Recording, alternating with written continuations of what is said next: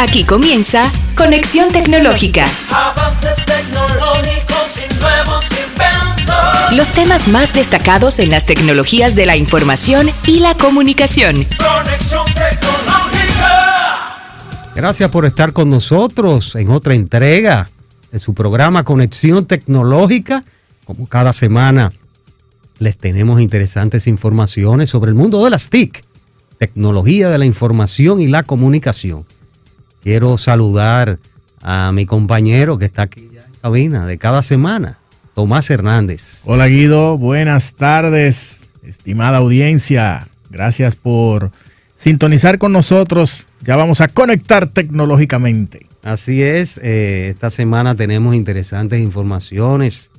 Eh, tenemos el segmento de tecnología y negocios enfocado a esas pymes que quieren implementar tecnología. Y hoy tenemos la comparecencia, va a hablar eh, con nosotros a nivel de, de cloud, a nivel de nube. Vamos a hablar sobre la utilidad que tiene el cloud computing eh, o las nubes para las empresas. Es un tema importante porque esta tecnología ha tenido auge en los últimos años. Eh, no es de ahora, pero ha tenido auge en estos últimos años. Vamos a hablar con Eder Herrera, consultor de negocios estratégicos de la empresa Altatec. También tenemos noticias esta tarde. Muy, muy interesante y muy controversial el asunto. El 74% de los ingresos del ransomware tiene destino en Rusia. Y por otro lado, pronto tendremos teléfonos Xiaomi fabricados en Latinoamérica. Así mismo es. En el patio. Ahí en Latinoamérica eh, se están enfocando eh, esta marca Xiaomi, que es una marca china, eh, se están enfocando en Latinoamérica. Y eso es muy importante y en las noticias vamos a hablar sobre eso. Vamos a tener el segmento de casos y cosas de actualidad tecnológica y vamos a tener que Neuralink otra vez está en la palestra pública. Neuralink, esta empresa de Elon Musk, del multi, multi, multi, multi, multi millonario, eh, está en, al acecho y lo han denunciado un comité de médicos de California por eh, por uso indebido y de, y de poco protocolo de los monos que está experimentando, eh, eh, con- haciendo pruebas de laboratorio que después vamos a hablar sobre eso. Así que hoy va a estar interesante estas informaciones eh, en conexión tecnológica, recordando que estamos en CTV, canal 38 de Altiz, eh, 60 de Claro TV o por ctv.com.do, su portal, su streaming. Estamos ahí también. Para los que nos ven fuera del país, los que nos siguen, ctv.com.do. También estamos en las redes sociales digitales, en Facebook y en YouTube como Conexión Tecnológica RD. En Instagram, Conexión Tech RD. Tenemos nuestros podcasts, ¿verdad? Nuestros podcasts. Ah, sí. Conexión Tecnológica, RD, Spotify. Se pueden encontrar nuestros programas, eh, pueden acceder y escuchar. Así que, Y nuestra página, ah, bueno, conexiontecnológica.com.do. También pueden acceder ahí y las últimas noticias en el ámbito tecnológico usted la va a encontrar en esa sí, página. amigo, amiga tecnológica, la te- los tenemos rodeados. Sí, sí, sí, sí, están por todos los lados, ¿verdad? Sí. Esto es un programa de multimedia. Vámonos de inmediato, Tomás, a las noticias relevantes de la semana. Noticias en línea en Conexión Tecnológica. Y el 74% de los ingresos del ransomware supuestamente se destina a piratas informáticos que están vincula- vinculados a Rusia. Ransomware, les recuerdo, es un tipo de delito tecnológico en donde una empresa em, captura, digamos, o secuestra los datos de alguna empresa y les pide rescate para poder liberarlo. Dice un nuevo análisis de una, organización llamada China Lysis. No sé si se pronuncia así. Bueno, China Lysis. dice que se sugiere que el 74% de todo ese dinero que se obtiene a través de este tipo de delito se destina a piratas en Rusia. Los investigadores dicen que más de 400 millones de dólares en pagos en criptomonedas se destinaron muy probablemente afiliados en Rusia. Obviamente, el gobierno ruso ha negado estas acusaciones. Dicen que no cobijan a ciberdelincuentes. La investigación es una prueba más de que muchos grupos, dicen, esta red, que operan en Rusia o en la comunidad de estados independientes circundantes, una organización intergubernamental de países de la antigua Unión Soviética de, habla rusa, eh, se está, o sea, según ellos se está demostrado que sí, que es en esta zona. El informe solo analiza el flujo de dinero para los líderes de las pandillas de ciberdelincuentes. Y esto es el resultado de un estudio de eh, datos obtenidos en el 2021. Se dice que se han arrestado varios ciberdelincuentes en Rumania, Ucrania, Corea del Sur y Kuwait. Estados Unidos también dice que ha recuperado con éxito millones de dólares de, de, estos delincuentes y por supuesto también apoyan la idea de que es en esta zona en donde más destinos hay de ciberdelincuentes. Así que ya saben, un estudio arroja que 74% del flujo de dinero, sobre todo en criptomonedas, de este crimen ransomware termina en Rusia. Noticias en línea. Conexión tecnológica. En otras de las noticias de la semana, no hay duda de que esta marca china, Xiaomi, es una de las, de, de las marcas tecnológicas que más ha crecido en los últimos años.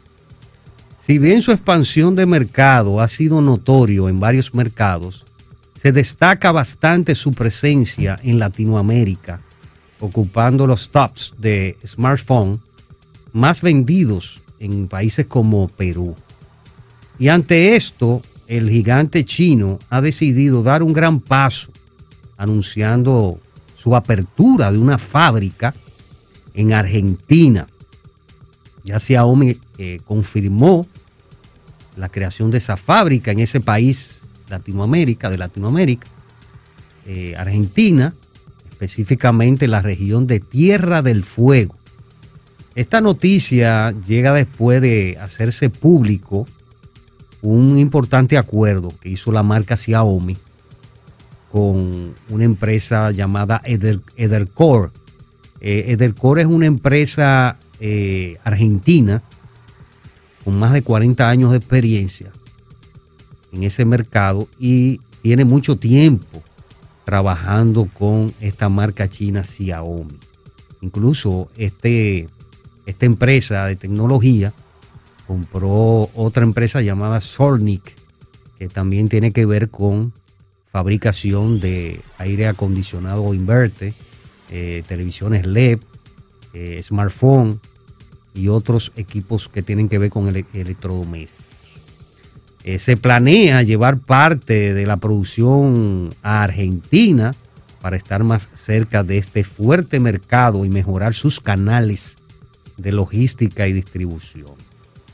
Esto significa que muy pronto vamos a ver al smartphone, los smartphones de Xiaomi como Redmi, eh, fabricados en la planta de, de, de Core Solnik eh, con el sello de hecho en tierra de fuego.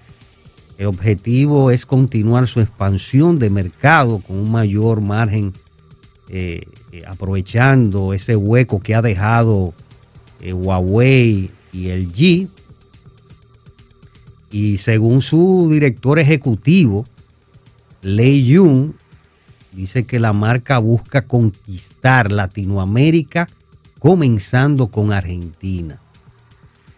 Edecor, ya como le habíamos dicho, lleva años trabajando con Xiaomi y este acuerdo lo que hace es eh, hacer más, eh, una sinergia eh, de trabajo para producir es- smartphone de manera local.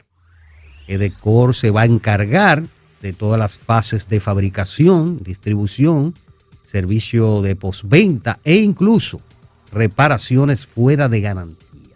Interesante esta noticia de Xiaomi. Pronto vamos a tener a Xiaomi en este mercado latinoamericano y también del Caribe, porque aquí hay muchos teléfonos Xiao- Xiaomi también. Y bueno que son, y muy, muy excelente la marca y la fabricación. Y vamos a tenerlo en Latinoamérica con, con una fábrica en Argentina. Así que felicidades a ellos. Y estas fueron nuestras noticias. Después de la pausa ya venimos con el caso y cosas de Neuralink. Quédese con nosotros. Ya regresamos. Conexión tecnológica. Casos y cosas de la actualidad tecnológica en Conexión Tecnológica. Bienvenidas amigos, amigas y amigos al segmento Casos y Cosas de la actualidad tecnológica. Y hoy tenemos un tema con Neuralink. Guido está negando las acusaciones de maltrato sobre el No, uso de, de simios, de monos en sus experimentos.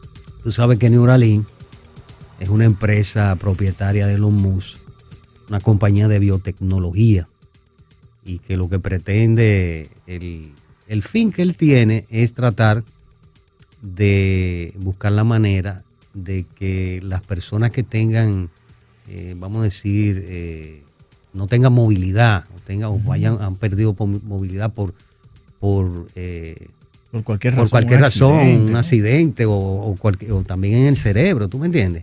Porque ellos lo que quieren fabricar chips de, que hagan una interfase entre el cerebro y la, y la computadora. Pero la idea es eh, tratar de implementar o implantar, mejor dicho, el chip para esas personas que no tengan esa movilidad debido a un accidente, debido a, a- cualquier complicación.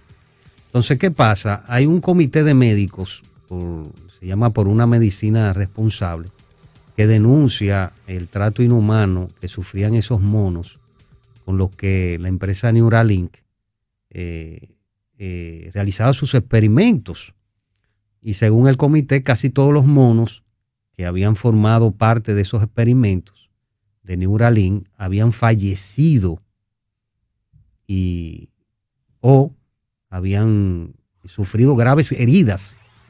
Pero la compañía desmiente y ha salido a la palestra para defenderse y asegura que han cumplido con todos los estándares necesarios. Esto es un, un informe de este comité de médicos, tiene 700 páginas de documentos certificando que las prácticas de Neuralink eh, no eran adecuadas, no llevaban el protocolo y asegura que de los 23 monos que habían participado en las, en las investigaciones de la compañía entre los años 2017 y 2020, tan solo habían sobrevivido siete ejemplares. Y todos esos documentos ah, habían sido obtenidos gracias a los registros públicos por medio de la Universidad de California Davis, que había también participado en el proyecto con Neuralink. Neuralink incluso le dio 1.4 millones de dólares para que participara. Al principio eh, estaban eh, enseñando, publicando ciertas fotos de cómo iban, ahora no lo querían, hubo un problema, como que no querían enseñar las fotos por la, por la, por la, por la denuncia que habían, eh, eh, habían hecho este comité de médicos. Y por ahí un video que tiene, dicen, menos de un año, en donde se ve un mono jugando el juego de ping pong y que está utilizando únicamente la mente. Este ejemplar tenía implantado un chip directamente en el cerebro. El experimento parece que iba a ser un éxito, según ellos, lo que según lo que se ve. Pero lo que no veíamos según estos grupos ecologistas son los especímenes que se quedaban por el camino. Algunos se dice que habían perdido dedos, partes ah, habían perdido inclusive la movilidad, habían tenido algún tipo de automutilación, Daños cerebrales, daño, sí. por hemorragia o infecciones. Sí, exacto. Casi todos los monos a los que se le habían colocado el implante en la cabeza sufrieron efectos de salud, según este comité. Tú sabes que Neuralink, eh, en un comunicado oficial, eh, ha desmentido. Ella, bueno, Neuralink aceptó en una parte que habían sacrificado eh, varios monos con motivo de la investigación y que ellos habían seguido todo el protocolo, todo el procedimiento ético necesario y habían cumplido con todos los estándares médicos eh, federales y, y que fue algo necesario hacerlo para establecer protocolos más seguros y desarrollar una mejor, eh, me- mejor eh, sus cirugías de implante. Ellos dicen que los daños físicos eh, de, que tú mencionas, esos daños de automutilación, de dedos, fueron producidos por enfrentamiento entre ellos y que no tienen nada que ver con las pruebas que se hicieron y que son algunos problemas, eh, problemas de, de- de cirugía, o sea que algunos fueron, fueron por, por problemas de cirugía. Bueno, imagínate, Eh, eh, implantar un chip en un cerebro. Sí, pero ellos aseguran que, que sus procedimientos no dejan de mejorar y que cumplen de manera escrupulosa con la regulación establecida porque hay una ley de bienestar animal en Estados Unidos y ellos además aseguran que los animales son retirados al final de sus proyectos a un santuario que es eh, costeado por la compañía y que tampoco no son obligados a participar en las tareas que, que le, que le encomiendan. Bueno, no sé si se estará cumpliendo la profecía de Pierre Boulet de que cada vez los simios van siendo utilizados para labores cotidianas y de repente el hombre empieza a olvidarse cómo hacer esas cosas. Eso está en una novela que se llama El planeta de los simios. Pero la gente, los estos ecologistas dicen que estos chips cerebrales de Neuralink causan un daño extremo en los animales. Así lo denunciaron y bueno, que hay un involucrados 23 ejemplares, como tú mencionaste. Y también es importante señalar, con, también con lo que tú estabas diciendo, que hay eh, Neuralink sí admitió que murieron 8 animales. Entonces, me parece que es un poco extremo, debe ser muy estresante para estos animales participar en este tipo de experimento y más que son involucra cirugía y, y cosas. Sí. Entonces, ah, en estos tiempos debe ser muy difícil, muy desafiante para una empresa como esa de Elon Musk hacer este tipo de cosas donde está la lupa de todo el mundo observando lo que está sucediendo. Ojalá que, que haya, eh, de alguna manera se logre un balance entre lo que están pidiendo estos ecologistas y lo que, lo que significaría el progreso o, o el avance para, para personas que después puedan tener esta tecnología. Inclusive me atrevo a decir que hasta los mismos animales, los mismos monos, podrían beneficiarse en el sentido de que, bueno, que te implanten un chip para que te retorne tu movilidad. Imagínate, Sí, por ejemplo. claro una- que sí. Aunque eh, el fin es la, la parte eh, humana. Sí, Incluso a principios de enero, la compañía Neuralink, eh, eh, Elon Musk específicamente, an- anticipaba el inicio de ensayos clínicos con humanos. Eh, pero con estos, eh, estos, estas pruebas, eh, con estas pruebas vemos que hay dudas sobre la viabilidad de estos chips cerebrales y sobre todo si se quiere iniciar ese ensayo humano.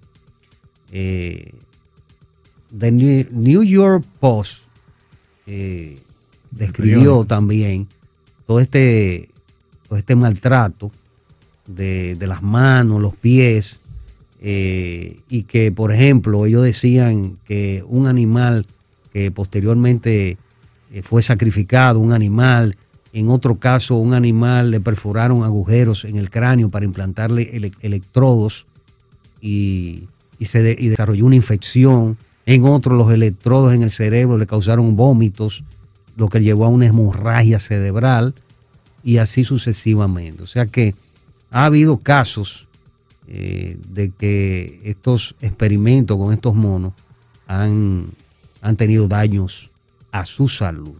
Así que como tú dices, esperemos que, que Neuralink y este comité de médicos de California y otros grupos ecologistas eh, puedan ponerse de acuerdo y que puedan llevar este proceso de prueba de una manera protocolar, cumpliendo con esa estandarización que debe ser.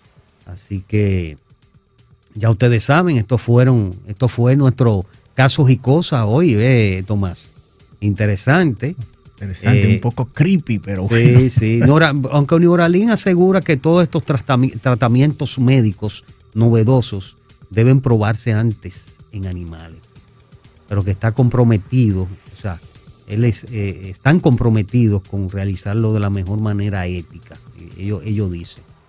Así que es así y esperamos que estas pruebas puedan eh, ser de manera rigurosa en el, en el proceso, eh, eh, esas pruebas de manera estandarizada y que no, y que no ocurra estos tipos de daños a la salud de estos monos. Así que ya ustedes saben, después de la pausa ya venimos con el segmento tecnología y negocio y vamos a hablar de las nubes, sí, pero no de la nube que está aquí arriba, sino de la nube a nivel tecnológico. ¿eh? Cloud Computing, vamos a tener con nosotros a Eder Herrera, vamos a estar con, con él conversando con este tema. Ya regresamos. Conexión Tecnológica. Tecnología y negocios en Conexión Tecnológica. Continuamos con nuestro programa Conexión Tecnológica y ahora tenemos nuestro segmento Tecnología y Negocios. Vamos a tener la comparecencia, un diálogo muy ameno con Eder Herrera. Eder Herrera, consultor de negocios estratégicos de la empresa Altatec. Vamos a darle la bienvenida.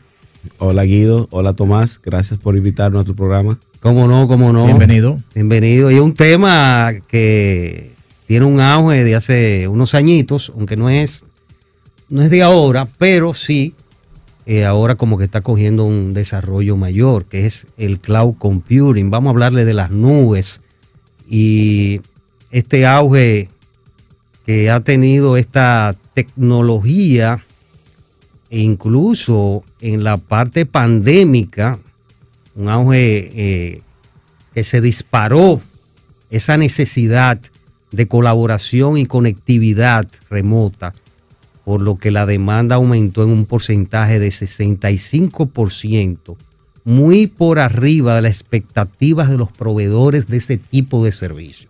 Te menciono por dando una reflexión introductoria a Microsoft, que es una de las empresas, Microsoft Cloud, que ha tenido, estamos hablando de 20 mil millones de dólares que tuvo el Sí. año pasado, unos ingresos en, en sus trimestres, aunque al final de año tuvo ese aumento de un 36%. Y es un, ta- estamos hablando de un porcentaje muy alto de que, la, de que las empresas se tuvieron que montar en ese, en ese, en ese carril del cloud computing, o como le, como le dicen, las nubes. La nube. De subirse a la nube. Así es. Es una reflexión introductoria para que tú veas cómo el auge ha tenido de esta tecnología. Yo diría ahí, como tú hablas del auge, dicen cuando el río suena es porque agua trae, ¿verdad? Sí, sí, Correcto. sí. Y yo creo que con la pandemia no solo fue casi un tsunami que vino con Sí. en temas de eh, Un huracán. de, desarrollo tecnológico y necesidad de poder eh, poder contar con herramientas rápidas porque el, principal la principal eh, razón fue porque eh, las empresas todo se movió a digital de, de repente todo el mundo Sí. comenzó a consumir digitalmente necesitaba abrir aplicaciones abrir el supermercado necesitaban hacer eh, carritos las tiendas también y la, la única forma la única de poder lograrlo es eh, utilizando la nube ya que imagínate tú tener que adquirir una infraestructura, más en momento de, de pandemia, era casi imposible contar con las eh, soluciones necesarias en eh, localmente. Bien, vayamos, perdón. Sí, Claro, continúa, claro. continúa, continúa. No, no, básicamente es eso y por eso fue que hubo esa explosión a nivel de la nube. Y ya se, demitif- de- se demitificó el tema de que de que no era segura o no era estable. Realmente eso hizo que cambiara. No, y que las empresas a veces como que tenían, o algunas todavía tienen miedo como que de, de entrar a, a implementar este tipo de tecnología porque va a una cuestión de seguridad, pero hay que explicarle eh, a, a esas empresas, asesorarlas. Por eso las empresas deben, deben llevarse de los profesionales de las tecnologías, principalmente que están enfocados a este tipo de, eh, de, de- de negocios que tienen que ver con, con- con las nubes. Pero ya que estamos hablando de las nubes, eh, vamos, a, vamos a hablarle a la, a la gente que nos escuchan y nos ven sobre qué es la nube o cloud computing para, para ir comenzando por ahí. Vamos a comenzar por ahí, bastante bueno. Bueno, eh, no sé qué, si me voy a, a la época mía, yo llegué a, a tener cassette. Bueno, yo inclusive hasta disco de vinilo, creo, yo creo que tuve Guido algunos. también. No, Guido no, también. no, no, yo no soy tan, tan de atrás. Bueno, pero mi primer CD de Los Héroes del Silencio, inolvidable. Eh, yo le daba para adelante y para atrás toda- todas las veces el mundo. Lo ¿Cómo escuchaba no? el día completo. Pues el caso es que eh, imagínense que ustedes tengan eh, CDs y realmente la música completa y, la, y, y esos CDs siempre uno lo iba coleccionando, iba teniendo, yo me recuerdo que en mi carro tenía prácticamente una caja de CDs. Eh, y la nube viene siendo lo que ahora viene, vino, eh, viene el cambio de que ya ahora mismo cuando tú escuchas una música, tú no tienes que acceder a esos CDs. O sea, antes tenía que cuando cargar con tu música, cargar la caja. Ahora mismo eso ya no es necesario porque eh, la música está en la nube. O sea, tanto los servicios de Spotify, de YouTube Music, eh, Apple, etcétera, cuentan con una nube. Y no es más que, para entrar más o menos en la definición eh, tal como es, es tu poder contar con recursos de infraestructura tecnológica en un centro de datos que es externo a tu oficina y que tú accesas por internet. ¿Verdad? No sé si me explico Sí. bien. Sí, sí, sí. Son servicios que no están en tu lugar, en tu negocio, que tú contratas fuera de ahí. Exactamente. Sí. Con un montón de ventajas Exacto. eh, y de- desventajas también, porque vamos a ser Vamos claros, no todo es eh, simplemente color, Color de de rosa. Exacto. Tú citaste varios ejemplos que creo que eh, ayudan a las personas a entender ya este concepto de cloud computing y te concentraste precisamente en la música, en los videos y todo eso. Me gustaría que, eh, ya que estamos en el segmento de negocios, si tú podrías hablar, eh, poner al- algunos ejemplos ya a nivel de, de- de negocio, de empresa. Perfecto. Simple. Bueno, vamos a volver otra vez con el tema de la pandemia, que es lo que todo el mundo la más cerca tiene. Eh, cualquier supermercado aquí, la mayoría no tenían eh, sus servicios eh, en páginas web o servicios de carritos para tú poder comprar tu mercancía. La mayoría no, no tenían, o si tenían, era simplemente una porción muy pequeña. Inmediatamente viene esto, todo el mundo se cierra, necesitamos seguir adquiriendo productos y servicios. Y entonces atendemos a, lo digital. Entonces, ¿qué yo hago? Bueno, para tú poder te- tener una, un servicio de un servicio, una aplicación que me permita hacer transacciones con mi cliente, necesito tener servidores o cómputo, necesito tener almacenamiento, redes, seguridad, eh, donde entonces yo desarrolle esa aplicación y esa aplicación corra. Entonces, eh, la nube le permitió a todo el mundo poder contar con esos servicios a simplemente clics. O sea, eh, eh, la persona no tienen que tener absolutamente nada más que un acceso a Internet. Y entonces, bueno, yo necesito un servidor con esta característica, eh, necesito un almacenamiento con esta característica, la red, la seguridad. Y, y ahí mismo ya la persona solamente se dedicaba a desarrollar la aplicación. Si ya existía la aplicación, la instalaba, la customizaba y arrancamos a vender en la línea, en días, cuando eso normalmente es un proceso de meses. Correcto. sí. Mira, ¿y cómo funcionaría eh, las nubes? Como es algo, un servicio que te presta un proveedor que está afuera, que es el que tiene toda la instalación, la infraestructura, los servicios. ¿Cómo funciona eh, eso de, de la nube? Bueno, eh, en la nube cuenta de diferentes eh, elementos. Uno es el tema del cómputo, donde instalamos las aplicaciones, para ser un poquito más claro. Almacenamiento, donde guardamos la data. La red, donde se conecta, cómo se conecta e interactúa entre diferentes sistemas. Eh, la parte de seguridad y arriba de la seguridad vienen lo que son la, aplicación per se. Entonces, eh, ya hay personas que hace mucho tiempo su negocio ha sido ser nube. Como le comenté de los ejemplos que le dije, y otro es Google, Amazon, ellos tienen muchos años eh, trabajando con esa infraestructura. Eh, eh, entonces lo que ellos dijeron, ven acá, pero si yo hago esto para mí, ¿por qué yo no lo alquilo? Cuando yo ya por mi naturaleza de negocio tengo que tener todo eso y niveles de seguridad y niveles de, de capacidad que ninguna otra persona puede tenerla por sí, sí, sí misma, porque sería muy cuesta arriba, inclusive hasta un gobierno, hasta un país, tener la capacidad que ellos ma- manejan es muy difícil. Entonces, básicamente lo que ellos virtualizan, eh, ya sea equipos eh, en sus redes y lo ponen a disposición de las personas. Equipos y servicios también, porque no, no me puedo dejar ahí. Hablemos entonces, hablemos entonces de los beneficios principales que, que tenemos con el cloud computing. Bueno, el- uno de los principales beneficios es eh, la rapidez. O sea, yo creo que el time to market es eh, inmediato. En un día yo puedo tener el equipo que yo necesito. O en un día no, en unos minutos puedo tener el equipo que necesito. El segundo, que no tengo que adquirir la, pensando en futuro. Cuando yo adquiero, adquiero un, una infraestructura eh, para poner mis servicios, yo tengo que pensar, bueno, de aquí a cinco años, ¿qué yo voy a necesitar? Lo cual es sumamente difícil, inclusive para las empresas que son grandes. Tú poder, y tú lo decías Guido en el principio, oye, a- a- eh, no, no- le pasó inesperado, Le- o sea, no pudimos poder eh, responder a la demanda. Imagínense, esos son ellos, Microsoft, por ejemplo, Sí. AWS. Imagínate una empresa normal. Entonces, eh, tú no tienes que tener la necesidad de adquirir la solución en el momento.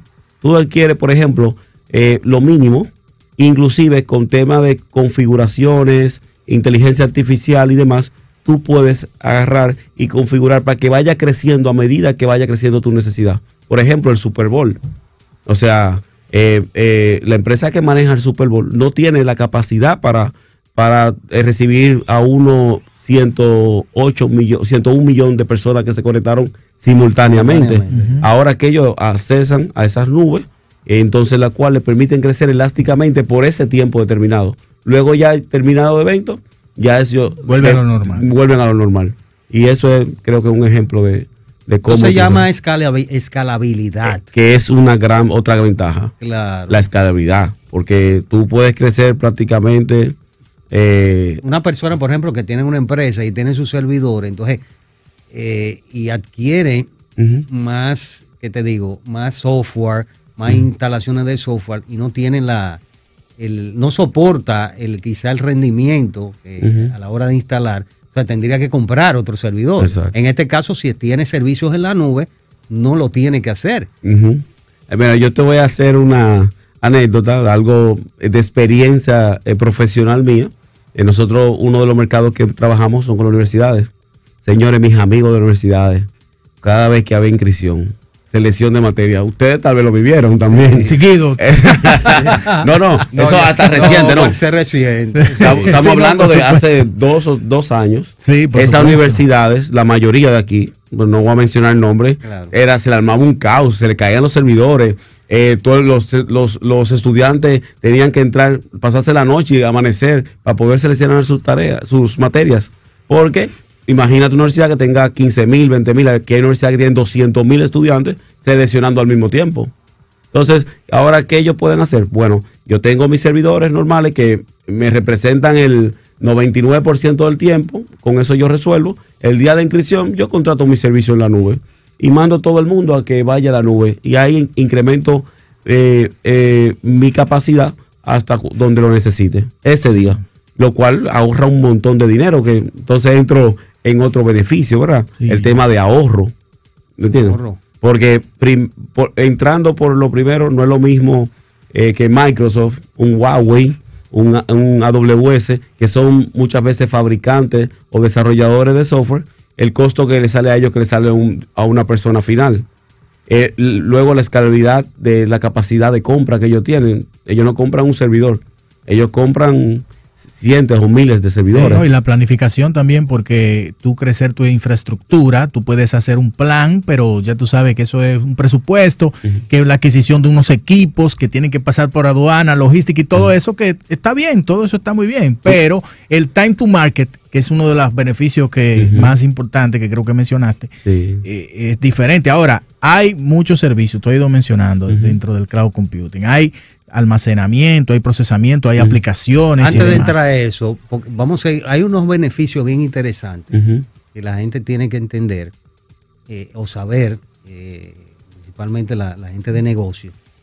Hay una parte que es la parte de licenciamiento. Ah, sí, también. Por ejemplo, se compra mucha, ah, bueno, no, que tengo que comprar una licencia de tal software. No tiene que comprar cuando Exacto. tiene Sí, servicio de, de- de cloud. No tiene que automatizar, por ejemplo, las actualizaciones, por ejemplo, que hemos hablado. Eh, Eh, en cloud tú comienzas con cero, con nada. Tú puedes abrir una máquina virtual prácticamente con costo cero. Y luego, tú a medida que tú vayas utilizando y necesitando, ir, ir adquiriendo. O sea, que eso es algo muy importante. Y por ejemplo, para los, ah, estamos en un, eh, un medio de negocios, ¿verdad? Eh, para los emprendedores, poder tener la capacidad de empezar en cero, eso no tiene precio. Claro. Y me lo dicen a mí, o sea, cuando yo arranqué. No es lo mismo yo tener que comprar un- dos servidores para que sean alto, eh, eh, eh, en alta disponibilidad, dos proveedores de servicios para tener alta disponibilidad, dos servicios de luz, UPS, aire acondicionado, espacio físico, energía eléctrica. Todo eso es muy difícil de adquirir en, en- de entrada. Sin embargo, en la nube, yo puedo estar en mi casa sentado, en pantalones cortos, y agarrar y simplemente eh, abrir una cuenta en una de las, por ejemplo, nosotros trabajamos con Huawei, con AWS, con Microsoft, una de esas empresas central, crear una cuenta y entonces comenzar a abrir, por ejemplo, mi espacio. Luego hablo con un desarrollador para que me trabaje mi desarrollador y yo estoy arriba. Contrato una empresa de, de medios digitales y ya yo estoy arriba, que tal vez un- de freelance. Y ya yo puedo comenzar a trabajar mi idea y enfocarme en mi negocio, realmente. Hay una pregunta del millón y, y lo tienen como beneficio, pero ¿es segura la, la nube? Bueno, Eso- imagínate, eh, y si tú ves la estructura de esa nube, normalmente ellos tienen, que hay, hay muchísimos temas que pudiéramos conversar al respecto, ellos no tienen solamente un solo site. A nivel físico, normalmente está multiplicado a nivel mundial, lo cual te da una redundancia a nivel global de eso.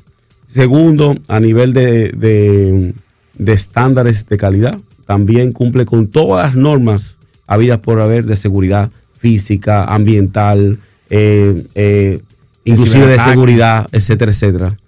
Eh, luego el está el tema de, de- de la seguridad per se. Las nubes ojo, y le voy a decir un ojo muy importante, ellos no te incluyen, tú eres responsable de la data que está dentro.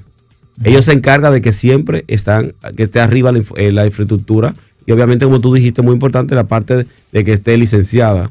Ahora bien, la data que tú tienes dentro de la, de la nube es tu responsabilidad mantenerla. Y quiero que eso quede muy claro porque la persona cree, ah, sí, es segura y vienen y instalan lo que sean ahí, no le ponen nada de seguridad y entonces vienen y lo hackean. Ah, no, la nube no es segura. Te hubiesen hackeado en cualquier lugar. Claro, claro. ¿Entiendes? O sea, Hasta porque- con un password. Exacto. 1, 2, 3, 4, Sí, 5. 1, 3, 4, 5. ¿Me entienden? O sea, realmente. Entonces la nube, otro beneficio que te dan es que te dan una serie de, de, de herramientas de seguridad hasta todas las que tú exist- de- eh, se exista. Tú puedes encriptar desde un te- del teléfono móvil tuyo hasta la data que está en la base de datos, está encriptada, sobreguardada y en diferentes partes mundial.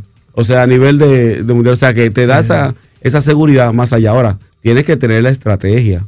Tú tienes que saber que no es simplemente un password y, y un usuario, sino tú puedes adquirir los productos, por ejemplo, de Web Application Firewall, que es para asegurar la página por- de firewalls, eh, etcétera, eh, de encriptación, de la comunicación, todo eso tú lo puedes adquirir. Lo bueno es que ellos también te la venden como servicio. O sea que tú no tienes que volver otra vez a, a invertir en toda esa eh, infraestructura. Y ya no sé si estoy hablando mucho, pero eh, a mí me pasó que cuando yo comencé a trabajar, solamente para el área de seguridad se, se- había que tener un gabinete, un rack. Sí. Solamente para el área de seguridad, con, con 15 equipos. en lo cual ya eso no existe, por el mismo tema de la, de la flexibilidad con las nubes y la virtualización, que no hemos hablado Claro, de eso, ¿sabes? Claro. Mira, vamos a hacer una pausa. Después de, de ella, vamos a hablar un poco de cuáles son los servicios que tenemos en la nube y vamos a hablar un poquito de cómo apoya Altatec, la- la empresa con, con la nube. Qué bueno. Después de la pausa. Ya regresamos. Conexión Tecnológica. Seguimos en nuestro segmento Tecnología y Negocios y estamos hablando del cloud computing con nuestro amigo Eder Herrera. Eder, seguimos aquí Con cloud, con la el nube. Cloud, con, Con la cloud. nube, sí. Ah, Vamos a hablar un poco de los tipos de cloud. Ok, bueno, muchas gracias. Bueno, eh, tipos de cloud. La gente cree que tipo un cloud es también que es solamente la cloud pública. Siempre ven como que Amazon, eh, Google, Huawei, Google, Huawei, etcétera. Microsoft. Realmente, eh, primero uno puede que, crear un cloud local. De hecho, muchas empresas aquí están creando, creando cloud locales, o sea, en sus premisas, para entonces poder servir a los diferentes departamentos. Esa, esa, esa facilidad de tú con un simple clic poder eh, crear una máquina virtual, un servicio, tú puedes adquirirla y eso poder brindarlo a tus diferentes localidades. Esa es la número uno. Cloud- y se llama cloud, Cloud privada. local, privada. Privada, exacto. Eh, bueno, viene la cloud pública, que son los servicios que tú eh, adquieres en, la, en, en Internet, eh, como son. Amazon, Huawei, Apple. Microsoft, etcétera. Eh, igual también, porque por ejemplo, hasta el correo electrónico de, de Gmail, eso es un cloud.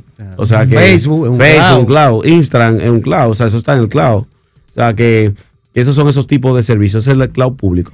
Y también ahora hay una muy de boga que es el cloud híbrido, en la cual permite, como yo le dije ahorita, tenemos eh, eh, un- una infraestructura local, eh, pero yo quiero que en algún momento poder necesitar el cloud o tener algunos servicios en el cloud. Y ya existen herramientas basadas en hiperconvergencia que permiten tú tener en un solo panel, en una pantalla, toda tu data sin importar físicamente donde esté a nivel global. in- global disculpen. Inclusive ya se, se habla de multicloud, en la cual yo tengo tal vez almacenamiento en un lado, el cómputo en otro, las O sea, reglas sobre puedo otra. tener, puedo tener, eh, por ejemplo, eh, en, en Microsoft uno, en Amazon otro, Así es. eh, Dependiendo de la ventaja que localmente, dependiendo. Así es, tú puedes tener todo, entonces, y le voy a hablar un poquito más arriba y me río un poco porque es chistoso, es chistoso pero ahora lo, lo último que la gente hace es que es eh, una tecnología que se llama Computing Edge, que podría ser Edge, otro programa, eh, Ajá,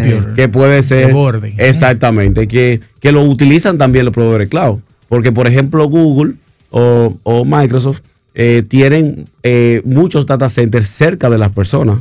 Lamentablemente aquí no hay un data center, bueno, público. O sea, sí que hay servicios como eh, NAP del Caribe, NAP está mi del amiga Caribe, María Gualesca, sí. Kio Networks, etcétera.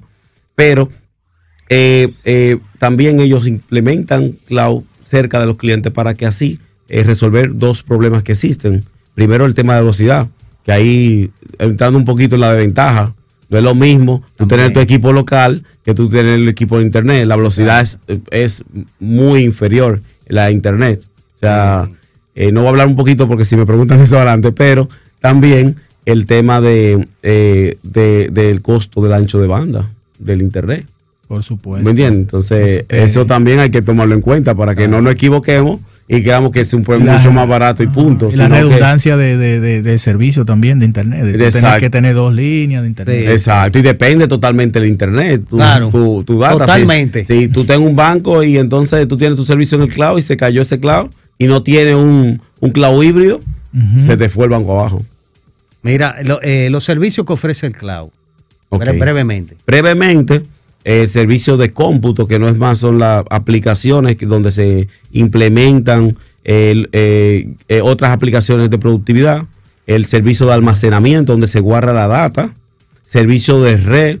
Algunas veces yo tengo, no es solamente tener un, un servidor, ¿verdad? Y virtualizarlo. Tú tienes múltiples servidores y tú necesitas tener eh, cómo, cómo comunica, inclusive entre programas, vía APIs, vía interconexiones, hablan y tú services definir eso. El servicio de seguridad también se ofrece en el cloud. Y, pues, no menos importante, también tenemos los software como servicios. O sea, Dígase que si yo quiero un, un programa, un ERP, yo no necesariamente tengo que tenerlo en mi localidad. También existen eh, soluciones que incluyen el software de gestión de tu empresa. O sea, y así hay Miles de miles de, de- de- facturación. De- sí, yo pienso, mira, yo quiero uno, yo soy un hospital, necesito un software hospital de, de control de acceso, de gestión de pacientes. Tú lo puedes rentar en vez de tú adquirir el software per se. La, la infraestructura, La infraestructura, exacto, todo lo que es el hardware, o sea, como dije, el cómputo, servidores, almacenamiento, etcétera, todo eso eh, eh, se puede adquirir como cloud. Entonces tenemos algunos sectores como educación que lo usan, la, la banca y los proveedores del servicio sería, que lo hemos mencionado, Microsoft, Huawei, son proveedores de cloud. Amazon. también. Sí, son pro- Amazon. sí. Yo creo que ya todo el mundo lo necesita Exacto. o lo utiliza de una forma u otra. Obviamente, a unos a un nivel mayor y otro menor. Por ejemplo, los mismos bancos, ellos están adoptando mucho cloud, pero sin dejar su cloud Híbrido privado. sería, o sea, es su híbrido, sin dejar su cloud privado. Y lo utilizan mucho su cloud privado, más que en la nube. En la nube son menos servicios que ellos publican allá. El mismo gobierno pasa lo mismo. O sea, la data muchas veces no la quieren tener en ningún otro lado que no sea viéndola. Claro, por claro. un tema de hasta de seguridad, de, De- de- Estado. Estado. Exacto, Estado. Estado. Tú no puedes tener una cosa, va y pasa algo y tú no puedas perder tu data, tú sabes. Por último, eh, nos queda un minuto. En un minuto, ¿cómo apoya la empresa Altatec a la nube? Bueno, nosotros lo apoyamos realmente desde el, desde el punto de vista de negocio. Eh, venimos de una base técnica, pero hace tiempo que cambiamos nuestro speech para entonces ver cómo, cómo nuestras soluciones tecnológicas pueden apoyar la empresa en su desarrollo, su crecimiento, su ahorro de, de- gestión. Entonces nosotros eh, más tenemos una conversación de negocios donde vemos si implementamos esta tecnología, cómo va a poder trascender en el negocio y hacer lo que sea exitoso. Bueno, gracias a Eder Herrera por comparecer aquí, hablar un poquito sobre las nubes y esperamos tenerte en otra ocasión para hablar de otros temas interesantes que tengan que ver con tecnología. Muchísimas gracias por la invitación. Para mí ha sido un placer compartir con ustedes, ha sido muy ameno y de verdad que espero que, que volvamos a, a conversar para así poder intercambiar ideas. Así mismo es. Bueno, a los amigos que nos escucharon, nos vieron eh, por los diferentes medios de conexión tecnológica, tienen una cita la próxima semana con más informaciones sobre el mundo de las TIC, tecnología de la información y la comunicación. Hasta la próxima. Hasta aquí, Conexión Tecnológica. Avances tecnológicos y nuevos inventos. Nos encontramos en una próxima entrega Conexión tecnológica. con Guido Mieses.